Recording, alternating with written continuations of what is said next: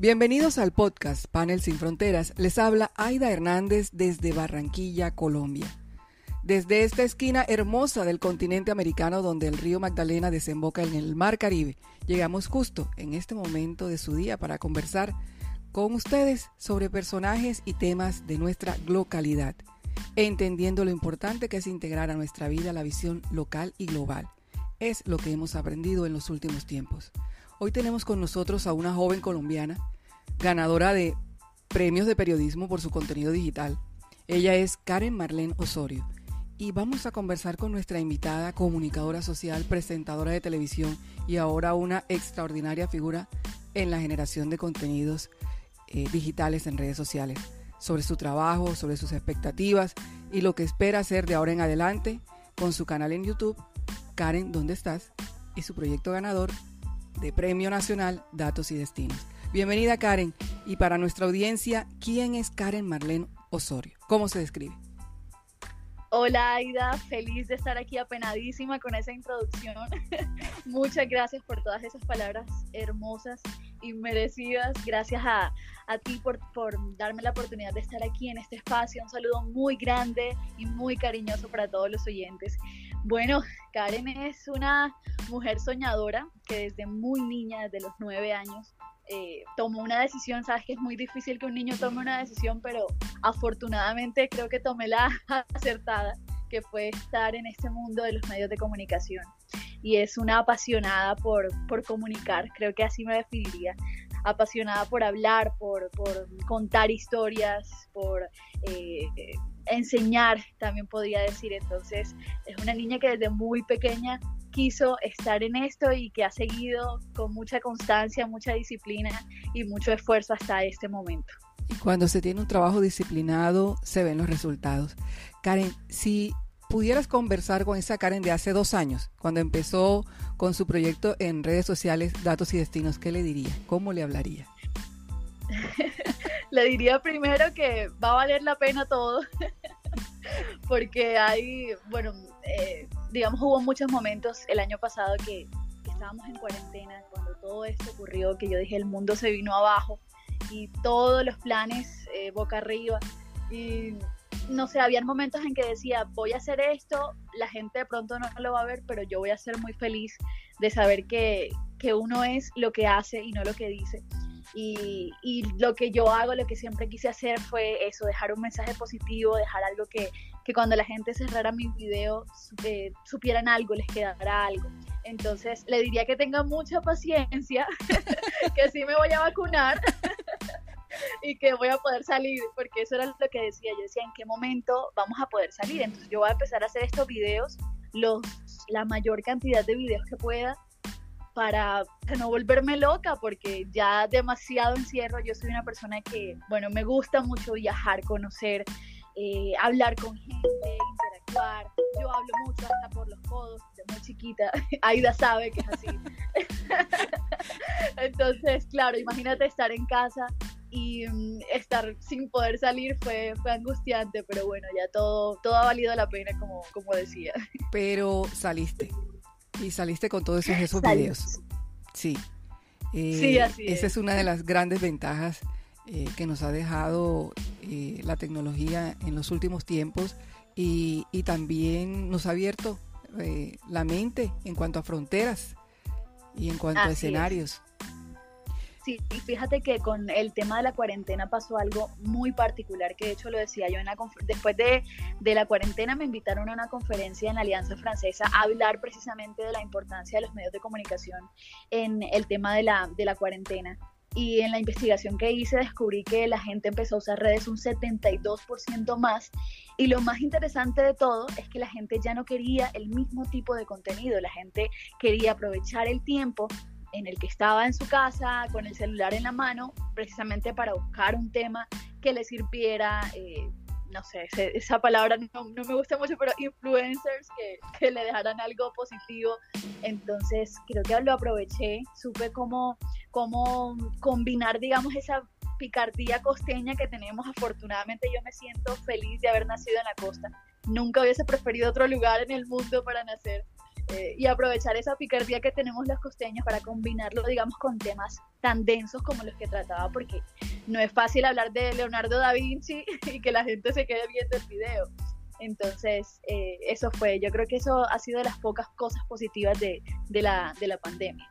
Bueno, usted toca un, punto muy sensible y es, es real. Eh, durante el tiempo de pandemia, eh, del confinamiento total, nuestra juventud eh, se vio afectada, no solo por bueno, las tareas escolares, sino también todo aquello no formal que también hace parte de su crecimiento y de su desarrollo, ya no se podía cumplir de la misma forma. Entonces, si antes generaban contenido a lo loco todos los días, a toda hora, en, claro, en estos, sí, en estos dos últimos años eh, ha sido mucho más.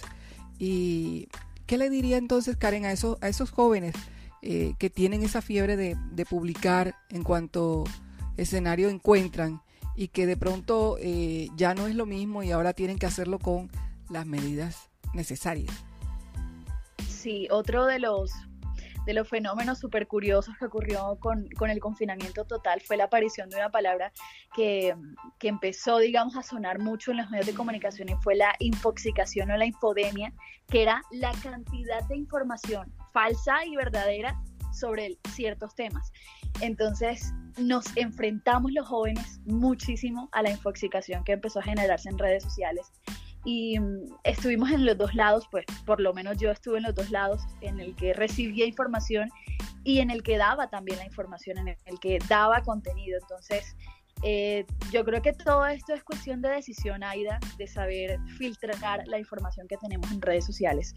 Eso es el secreto de todo. Así como uno filtra la comida que, que va a consumir, igual debe filtrar la información que va a consumir, porque prácticamente uno está dedicándole mucho tiempo a las redes sociales y eso es con lo que convivimos diariamente. Entonces, eh, desde la perspectiva de recibir información, yo empecé a dejar de seguir a mucha gente. Ya hice como un, filtro que me imagino lo hiciste tú y lo hizo muchísimas personas.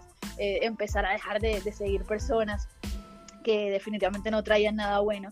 Y desde la perspectiva de generar contenido, eh, decidir hacer un buen contenido, algo que, que cuando yo me acuesto a dormir diga, bueno, no fue algo bobo y, y le dejó algo a, a, las personas que lo vieron. Entonces, pues a esos jóvenes que se dedican a hacer contenido, sí les diría que, que hay muchísima gente, aunque ustedes no lo crean, que está siendo influenciada por su contenido. Y por eso hay que tener muchísimo cuidado con cada cosa que se sube a las redes, además porque lo que sube ya no lo puedes borrar, eso queda ahí y no hay nada más que hacer. Entonces, eh, y a los jóvenes que consumen contenido, pues por supuesto que filtren su información porque es, eh, se queda en la mente cada cosa que, vemos en las redes, y lo queramos o no. Sí, hay algo que eh, es real y uno debe tener una actitud frente a, las redes sociales y debe tener criterio para decir paro, sigo, esto elijo, esto no lo elijo y, y llegar a ese punto eh, cuesta un poco de trabajo y se necesita de mucho acompañamiento y también de muy buenos referentes. Por eso eh, nos, nos encanta el trabajo, eh, o sea, merecido el premio sí es, Karen. Porque antes, antes de, de, darse los dos años de, de producción que has tenido hasta el momento, los primeros ya decían qué era lo que iba a venir con datos y destinos. por eso nos gustaría que nos contaras ¿Cómo llegaste a la idea? Bueno, gracias, gracias por esas palabras, Aida. Y, y sí, bueno, aquí para, para cerrar el tema anterior, la gente cuando va al supermercado no compra todo lo que está en el supermercado. Y yo creo que eso son las redes sociales, un supermercado simbólico de posibilidades y alternativas en el que hay que saber escoger lo que queremos consumir. Entonces, siempre recalco mucho eso y, y lo resalto en mis redes sociales y ojalá la gente que esté escuchando esto también lo, lo tenga muy en cuenta. La idea nació un día que, bueno, aquí entre nos estaba en una hamaca, pensando en el fin del mundo, mirando el techo y dije, bueno, vamos a poner a ver, a vernos, a ver alguna serie o algo en Netflix. Y empecé a ver eh, pues una, una serie que en Netflix sobre el Imperio Romano y a mí me gusta muchísimo la historia. Y yo decía, la gente, la gente no le gusta porque no la cuentan chévere. Pero si de pronto la contaran chévere, si le pusieran un toque así de risa o algo así, yo creo que la gente consumiría este tipo de contenidos. Además, porque es algo que todo el mundo debe saber, es una cosa muy, muy de cultura general. Y entonces decidí empezar a hacer eh, los videos y el primero que hice fue, bueno, vamos a contar por qué se escogieron, quiénes escogen las siete maravillas del mundo y cuáles son. De pronto la gente no sabe, fíjate, uno va por la calle y le pregunta a la gente las siete maravillas y por lo menos dicen tres, pero no sé si las siete. Y empecé a hacer ese video, cogí, bueno, mi celular, una luz que tenía por allí, que había comprado y arranqué, arranqué, pedí un micrófono, recuerdo por Mercado Libre, el micrófono más económico del mundo y empecé a hacer e-, ese, ese video y a la gente le encantó, la gente empezó a compartirlo, no sabes la motivación que me da cuando la gente comparte el video, más que lo comente, que lo comparta, porque es como, como si dijeran a su público que acaban de consumir ese tipo de contenido y que fue tan chévere que ellos también lo deben consumir. Entonces, que lo compartan para mí es, uy, se me pone el corazón chiquitico. y esa idea empezó así, luego vi que a la gente le gustó y empecé a hacer ese tipo de videos. Luego hablé de Venecia porque, porque mm, bueno, en Venecia se estableció el primer sistema eh, de cuarentena en el mundo y la gente eso no lo sabía. Hablé porque, eh, porque eh, se llamaba cuarentena si no eran 40 días. Todo eso lo empecé a contar y ya llegué al tema de, de datos y destinos. Le puse así porque no solamente iba a hablar de, lugares o monumentos, sino de personajes, de datos curiosos. Y bueno, ahí se fue el tema de, datos y destinos todas las semanas. De hecho, empecé a subir un video semanal y luego me gustó tanto la idea, a la gente le gustó que empecé a, subir dos videos semanales. Y era buenísimo, buenísimo, hasta que hice, bueno, todo ese, ese montón de capítulos hasta este momento que ya voy a retomar después de tres meses la siguiente temporada. Mire, eh, mi hija tiene también desde pequeña esa... Eh, esa ansia por, por comunicar. Claro que ya el tema es distinto. Claro, ¿cómo no? Eh, pero me dice, me, me, da risa porque cuando ella está haciendo sus en vivos dice, producción, producción soy yo. porque le, falta un cable, porque eh, se le fue la señal, por lo que sea. Y Karen, ¿quién, es la producción de Karen? bueno, Karen, eh, voy a hablarles un poco de, mi equipo de trabajo. Eh, las luces las hace Karen, el, sonido lo hace Karen, la edición la hace Karen, la producción la hace Karen. bueno, me toca a mí sola porque, como te digo, empecé en cuarentena y, y supe que lo podía hacer yo sola y dije, bueno, no, hasta el momento no he necesitado, digamos, otra persona que me acompañe, pero sin duda cuando necesito algo, no sé, recuerdo que hablé sobre, sobre Romeo y Julieta, por ejemplo, y me puse una peluca, entonces siempre necesitaba a mi mamá para que me ayudara y ustedes saben que, el apoyo de mi mamá, la gente que me conoce, es fundamental. Ella, ella lo disfruta mucho, ella disfruta mucho todo lo que yo hago y, es, digamos que yo era su orgullo, ahora el orgullo más grande para mí es que ella esté feliz. Entonces eh, siempre la involucro en mis, en mis videos, eh, cuando necesito algo, digamos, de utilería, le digo a mi mamá que me ayude, pero básicamente me toca sola y, es algo genial porque uno a veces cree que, que, sabe muchas cosas, pero, pero cuando te enfrentas a un reto de, hacer, de hacerlo tú, tienes que aprender muchísimo más. Entonces sí ha sido un reto muy bonito. Sí, los momentos de crisis también lo, lo ponen a uno muy creativo. Y, y, se descubren talentos y se, se tienen demasiados aprendizajes eh, que quedan para siempre. Y entonces es ahí cuando uno empieza a valorar también el trabajo, eh, el trabajo de un equipo, eh, porque son demasiados conocimientos, demasiado el tiempo que se invierte, porque sí, sí sé cómo, cómo es ese, esa producción y sé que no es nada sencillo. Pero bueno, usted tiene una ventaja y es que es comunicadora. Así que una base, tiene bases de todo allí. Además de que tiene ya una experiencia desde los nueve años de edad en televisión. Así es, desde, desde el primer semestre nos enseñan por lo menos a editar. Entonces ya nosotros sabemos editar, sabemos hacer todo, pero creo que el trabajo que hago en tres días, siendo edición, producción, presentación y de todo, creo que lo haría en un día, eh, siendo un equipo de trabajo. Bueno, pero ah bueno, no, ha sido, como dices, un aprendizaje para siempre. Y ahora eh, el trabajo creativo, ya no le voy a preguntar quién lo hace porque también lo hace usted. Totalmente. Entonces, eh, y quiero centrarme en el trabajo creativo porque he visto propuestas como la del lenguaje costeño, divertida, pero muy respetuosa, creativa bastante, y, y le saca provecho al conocimiento que tiene usted sobre los otros idiomas. Así es, tal cual. Yo, bueno, a ver, siento y, lo he vivido porque, claro, he estado viajando en, eh, por el país, he viajado, bueno, a, distintas ciudades y veo que hay un, prejuicio muy grande sobre los costeños.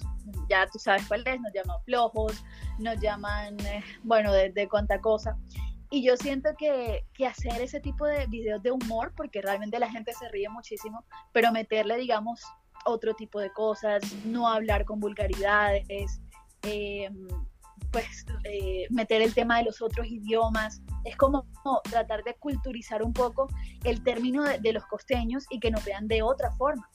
Mira que me escribió, perdón, una, una chica me escribió cuando hice el último video y me dijo, así no hablamos los costeños, eh, necesita, necesitas que vayas a la costa un poco para que te orientes sobre cómo hablamos los costeños. y yo me, reía muchísimo, yo lo puse en mis historias y claro, la gente no, no, digamos, no dimensiona que, nosotros no tenemos por qué golpear, no tenemos por qué hablar todo el tiempo de tal forma o con vulgaridades, con malas palabras. Hay otra forma de mostrarle al mundo cómo somos los costeños. Y, y la alegría, la forma como, como simplificamos las palabras, creo que eso es lo que hay que mostrar y hay muchísimas personas, muchísimas que están de acuerdo conmigo y, comparten ese tipo de videos. Entonces, eh, nada, han sido, han sido un éxito. Nunca me esperé tampoco que, fueran así de, exitosos, pero bueno, a mí me siguen 80 mil personas y los videos lo ven 600 mil y yo, no, no puede ser como así. Bastantes personas. Y fíjate que, que te... Yo le decía, tienes que aprender a decir, tienes que aprender a decir no joda. Y él empezaba, no joda, no joda. Entonces él me decía, ¿en serio? ¿Una sola palabra para resumir todo lo que dijiste en inglés? Y yo le dije, sí, esa palabra resume todo. Entonces es muy divertido tanto para ellos como para nosotros en la costa, eh, mucha gente del interior. Fíjate que me sorprendió un montón saber, hace poquito estaba viendo, que la, la mayoría de personas que me siguen son del interior. Y yo decía, yo no puedo creer, yo pensé que eran costeños y resulta que Barranquilla está en el segundo lugar. Entonces yo me imagino que me seguirán porque quieren conocer mucho más de la cultura eh, y porque no, no, nos están viendo a los costeños eso como, como con el prejuicio que siempre nos han visto. Es, es una forma como de abrir un poco más la, la cosa. Sí, y ese es un punto importante dentro de la producción de, de contenido, Karen, y es eh, esa revisión, ese análisis eh, de los datos para poder redireccionar los proyectos. Eh, si usted tuviera ah, datos y destinos como una persona, la tuviera enfrente, fuera un ser vivo, ¿qué le diría? ¿Hacia dónde vamos, datos y destinos? Bueno, primero que todo le diría gracias por, por enseñar tanto y de una forma tan chévere, tan divertida. y hacia dónde vamos, yo creo que lo importante aquí es seguir con la, con la visión que, que tenemos y es enseñar, dejarle a la gente algo de una forma divertida. Creo que eso es. Entonces, como te digo, ya viene la otra temporada, entonces le diría a Datos y Destinos que, que no desfallezca, porque a veces, bueno, ya sabes, el, el trabajo es el trabajo es, es, duro y esto del premio me motivó muchísimo, muchísimo porque yo decía, bueno, es que yo lo estoy haciendo en redes, obviamente yo no gano absolutamente nada por esto, eh, lo hago de todo corazón para la gente, porque, porque sé que, que, va a dejar algo chévere, porque me gusta, pero ya llega un punto en el que necesito hacer otras cosas. Pero ganarme el premio fue, wow, yo dije, no, o sea, es que es el Premio Nacional de Periodismo Digital por el contenido que hago en las redes, yo no puedo dejar de hacerlo. Entonces, ya vamos a retomar. Voy a, el tema que va a tratar se lo voy a decir aquí en exclusiva. Oh. vamos a hablar sobre el Museo de Cera de Madame Tussauds, o sea, para saber por qué ella lo creó, quién fue Madame Tussauds, eh, cuántos museos de cera hay en el mundo, por qué, eh, en qué época del, del, mundo se creó. Entonces, ese va a ser chévere. Fabuloso, sí. Y por ahí la vimos en una fotografía. Ah, sí, claro, con mi, con mi pareja. Ajá, con tu pareja. Fíjate que lo hago por eso, porque la gente, esos, los, los muñecos de cera se ven tan reales que incluso yo subí esa foto y la gente me decía que, que, les parecía súper extraño. Bueno, para los, los oyentes que están ahora mismo como eh, poco sin contexto, subí una foto con, con el director de Playboy, de la revista Playboy, y, dije que era mi pareja. Entonces la gente abajo, pues muchísimas, van como 180 comentarios y entre esos muchísimas personas que creyeron que realmente era así, pero porque el muñeco se ve muy real. Entonces hablar de eso va a ser, va a ser muy bueno para que la gente sepa cuando vaya a Las Vegas, cuando en Los Ángeles creo que también hay uno cuando visite los museos, pues sepan eh, de dónde salió esa idea. Bueno, usted anda de viaje, ¿por dónde anda y qué está haciendo? Bueno, yo estoy por acá en California, en Estados Unidos. Me muevo de un lado a otro, estoy de vacaciones, pero ya el otro mes regreso con el favor de Dios a, mi tierra. ¿Y qué está haciendo? ¿Está de vacaciones, o, no, está produciendo? No, estoy de vacaciones. Eso no se lo cree usted. Pero tengo, pero tengo mis, mis, luces, me compré aquí donde estoy eh, unas luces eh, y tengo pues mi trípode y todo para seguir grabando. Entonces ahí, ahí seguiré subiendo contenido. Karen, eh, hablemos de, de sus gustos musicales. Wow. Sí, para conocerla un poco, un poco, un poco mejor y de pronto se le ocurre y también dentro del, dentro del contenido que piense programar, incluya algo sobre eso. ¿Cuáles son sus gustos musicales? ¿Cuál es su ritmo y canción favorita? Yo tengo, Dios mío, ahorita estaba viendo el conteo que hace Spotify todos los, años mm. y decía que escuché 933 artistas diferentes en el 2021. Yo decía, wow, definitivamente no tengo, no tengo un ritmo, un género, pero decía que lo que más escuché fue un, eh, bueno, fue un, un, grupo que se llama Diamante Eléctrico de Bogotá, un grupo de rock y me gusta muchísimo su música, su, su propuesta es maravillosa. Juan Galeano es, el, es el, el, cantante, me encanta su música, me parece genial y ellos ganaron, eh, perdón, fueron nominados a los Latin Grammy y nominados también a los, a los, a los Grammy Anglo, entonces maravilloso para mí fue eso y hay otra artista que me gusta mucho que se llama Missy Higgins, es una artista australiana y su música es hermosísima. Entonces creo que por ahí me iría. Por Diamante eh, en la música español y, en la música anglo sí sería, sería Missy. Pero bueno, escucho música en portugués, mucha música en portugués. Escucho también música, mucha música en francés.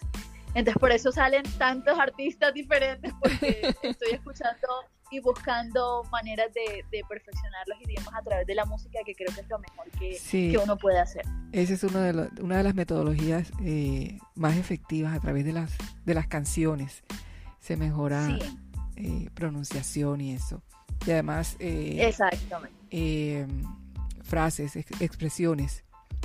Sí, claro, la pronunciación, eh, uno aprende léxico, aprende muchas cosas, el tema del vocabulario es súper importante.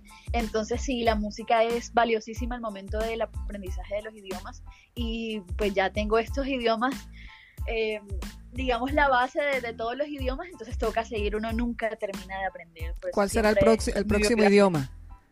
Italiano.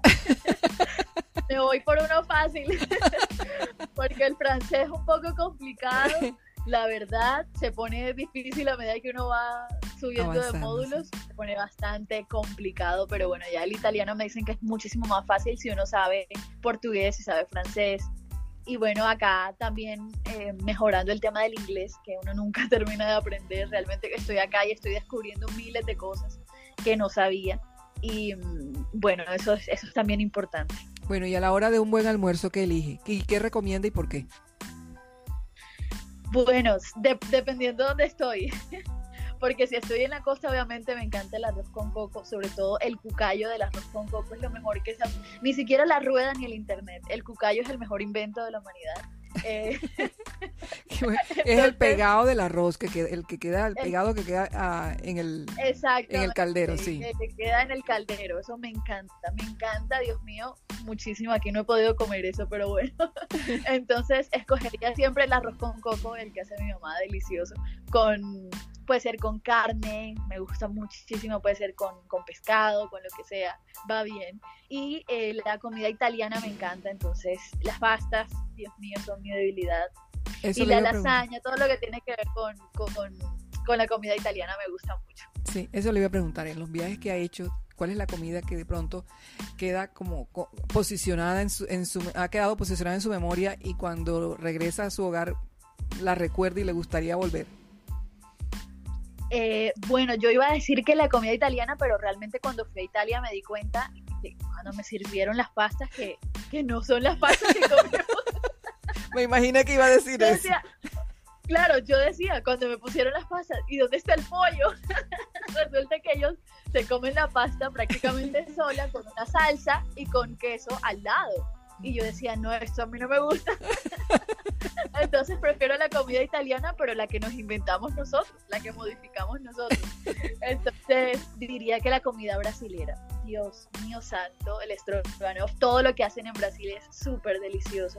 Y sí, bueno, he pensado muchísimo regresar porque yo estuve tres meses en, en Brasil y, y, comí mucho, llegué a mi casa como una bolita porque, porque comía demasiado entonces, cada vez que pienso en regresar, no pienso ni en Ipanema, ni en Copacabana, ni en el carnaval, pienso en la comida. Entonces debo regresar para comer. Karen, Karen Marlene Osorio, muchísimas gracias por tu compañía en Panel Sin Fronteras. Karen, comunicadora, presentadora de televisión y ahora una figura, por no decir influencer, en la generación de contenido de valor en las redes sociales. Ay, Aida, muchísimas gracias. Saludos a todos los oyentes de Panel Sin Fronteras. Gracias por invitarme. Muy contenta de estar aquí. Y gracias por todas tus palabras. Sabes que te admiro muchísimo. Tengo un cariño muy especial por ti, por tu familia y bueno, por todo lo que vivimos cuando, cuando era más pequeñita, bueno, cuando tenía menos años, sigo igual de. Entonces, gracias, gracias, mil gracias y, deseo que este podcast sea muy, muy exitoso. Gracias, Karen.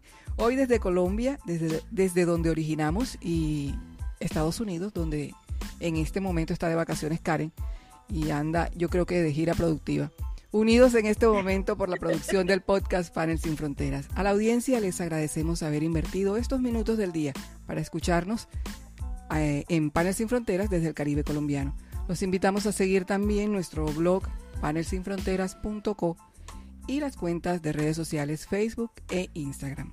Pueden seguirme en Twitter como arroba Aidamar. Les habló Aida Hernández en Panel Sin Fronteras desde Barranquilla, Colombia. Muchas gracias. Ay, ay, ya lo disfruté mucho. Sí.